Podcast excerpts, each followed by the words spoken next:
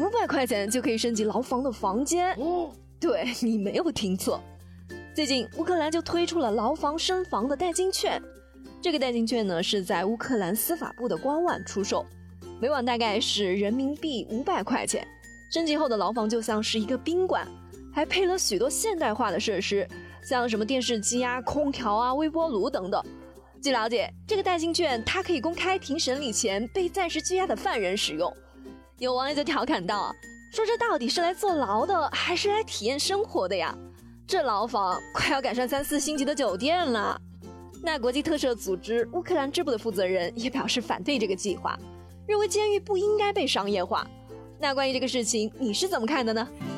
好了，这里是热乎知乎，我是芝芝，跟我一起来刷新今天的知乎热榜吧。知乎热榜第一名，河南七旬老人成了公司的股东，还惹上了官司，九万多的养老钱被法院执行，知乎热度一千七百四十五万。唉，不想这个事情，心情还平静一些；一想这个事儿，我晚上是觉也睡不着呀。这到底是啥事儿呢？今年七十四岁的王军涛是河南洛阳某酒厂的一名退休工人。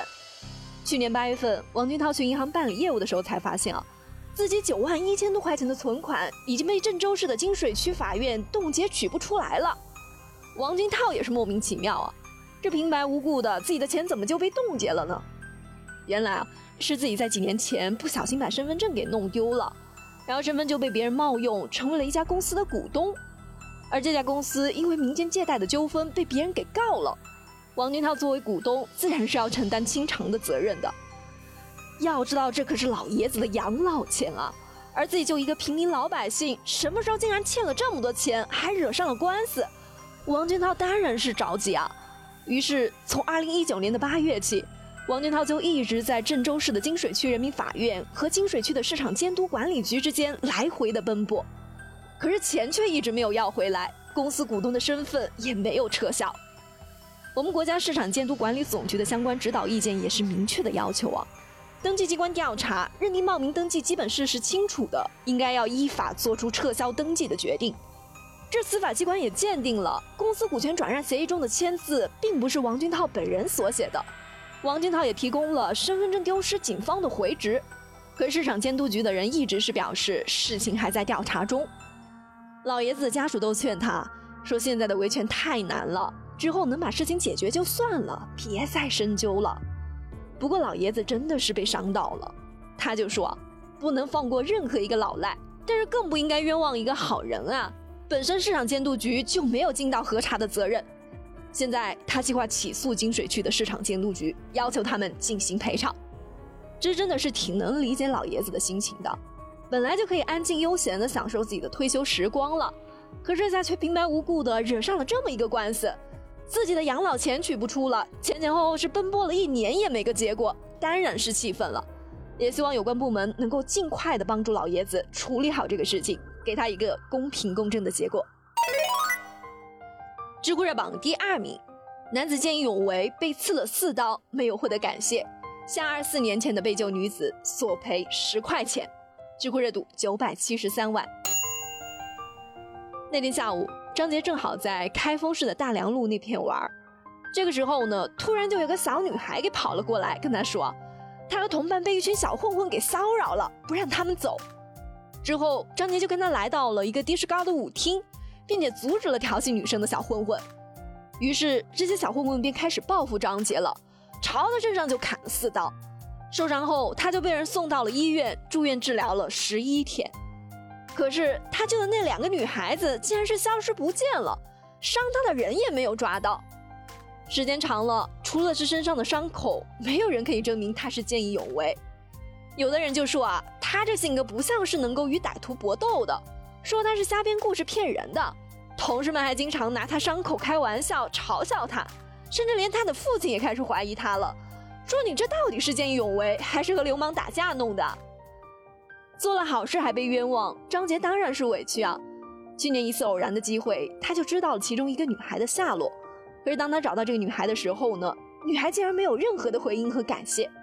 一气之下，他就把女孩告上了法庭。最开始他只是想让女孩跟他说声谢谢，后来法院说需要具体的诉求，张杰就把谢谢改为了支付补偿金十块钱。今年六月份他胜诉了，不过后面张杰也了解到，这个女孩子是精神病人，患病已经有二十多年了。她的家人也表示，之前是一直不知道这个事情，如果知道了，肯定会去感谢张杰的。我想当年张杰他之所以会对两个女孩子伸出援手，其实也就是因为他的善良嘛。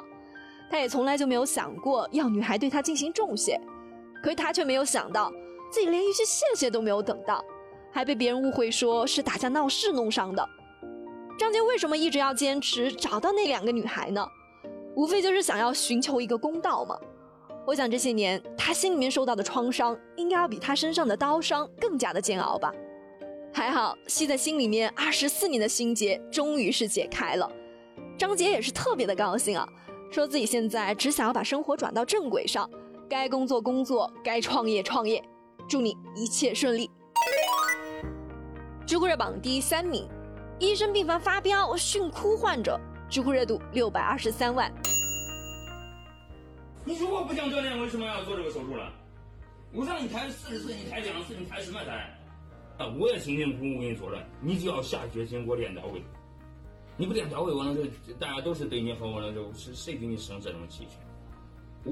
我手术做完了，我也不管你，你自己也不练，完蛋。这位语气非常严肃，在病房训话的医生是一名关节外科主任，患者是一名十六岁的女孩，在她四岁的时候就患上了膝关节脓性关节炎，现在已经是五到六级的残疾状态了，也就是说，小女孩的腿基本上就残废了。为了帮助女孩尽量的恢复腿部功能，更好的生活，女孩的家属和医生也是商量决定啊，给她做一个腿部的手术。为了这个手术，李医生是准备了一个月的时间。手术前，李医生也和女孩沟通好了，说后期一定要配合康复训练，女孩也都同意了。可是手术过后呢，女孩因为怕疼就不想训练了，于是就出现了病房的那一幕。李医生就说了。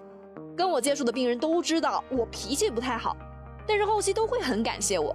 既然我给你做了这个手术，我们一起努力了，目的只有一个，就是你要恢复的很好。之后，女孩也是非常的配合他的治疗了。医者仁心啊，这种全心全意为病人着想的医生，真的是值得每个人尊重。也祝愿女孩能够早日的康复。